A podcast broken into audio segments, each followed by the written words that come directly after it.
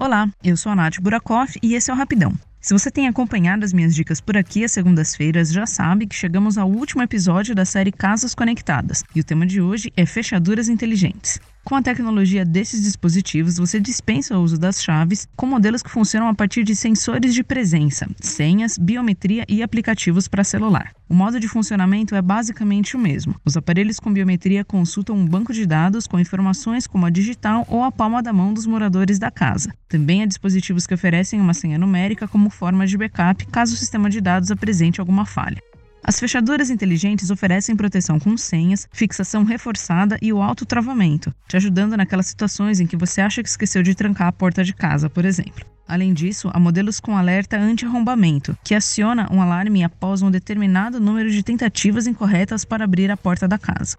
A principal diferença na instalação de um modelo de fechadura inteligente é o fato dela ter que ser ligada a alguma fonte de energia. Alguns modelos têm bateria própria que também pode ser acionada em caso de queda de energia elétrica e outros só funcionam com pilhas. Nesses casos, apesar do equipamento não ter um consumo elevado, é possível que descarregue, caso você não preste atenção e se esqueça de trocar as pilhas. Se isso acontecer, você vai ter que acionar uma assistência técnica própria para abrir a porta da sua casa.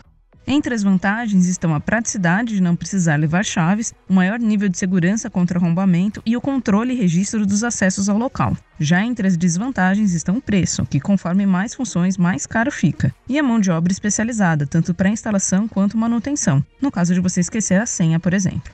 Você pode encontrar diversos modelos de fechaduras eletrônicas nos sites dos principais e-commerces e com preços bem variados, desde aparelhos custando 300 reais até 3 mil reais. Entre os mais populares no Brasil está a FR201 da Intelbras, com acesso por meio de teclado numérico e chaveiro por proximidade, funcionamento a pilhas, alarme anti-arrombamento e função não perturbe, que desabilita a abertura pelo lado de fora da casa. O modelo custa entre R$ 600 e 700 reais nos sites dos principais varejistas.